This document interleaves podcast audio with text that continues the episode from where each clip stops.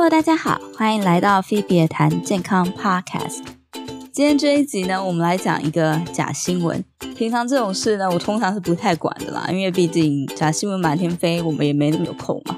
但是今天这一个，我觉得很夸张。今天就来跟大家聊聊关于这一个假新闻。自从疫情开始以来，时不时就会出现一些阐述某些观点的假新闻。这个新闻的大意是说，没打疫苗的人胜利了，你们的免疫体是完整的。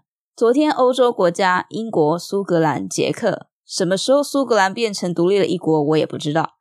这些国家终止了疫苗护照跟新冠肺炎相关的禁令。以色列也借由病毒学家改变说辞。全面宣传自然免疫优于疫苗免疫，为之后的舆论铺陈。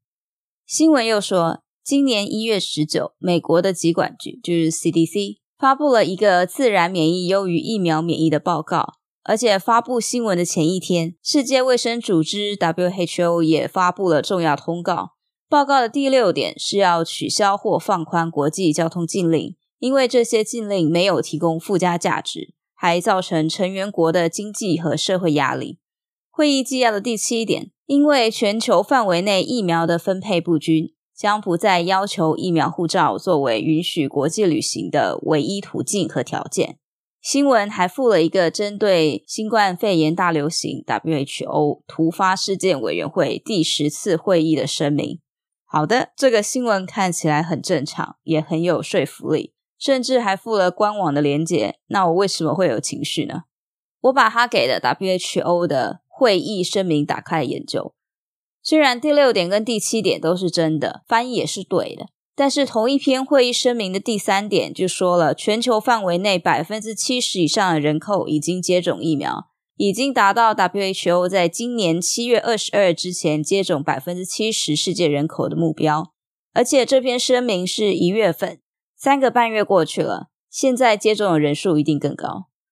同样，第三点也说了，各成员国需要共享疫苗，以达到世界范围内的公平，让高风险地区有优先权。巴拉巴拉巴拉。为了增加疫苗施打，成员国被鼓励去接触疫苗接种的推动者和反对者。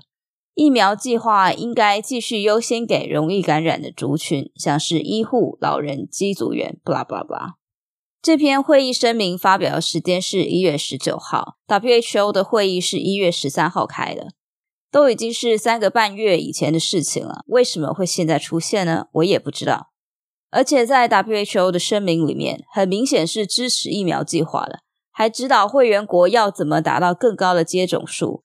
这篇假新闻引用 WHO 的这篇文章，其实根本就是牛头不对马嘴，而且还断章取义。WHO 的文章链接我放在下面了，有兴趣的人可以自己去看。这个假新闻的另外一个素材，美国疾管局的一篇自然免疫优于疫苗免疫的报告，这个我也去找了。这其实根本不是一个官方的报告，它是路透社的一个新闻报道，发布的日期也是一月十九号。这篇新闻其实是一个标题党，标题是在 Delta 爆发的时候，自然感染后的保护力更胜疫苗。这虽然是标题的意思，但内文的意思跟这个完全相反。我有种被骗点击率的感觉。内文是说，先前感染过新冠的人对 Delta 保护力比只有打疫苗的人还要高，表示自然免疫比疫苗免疫还要好。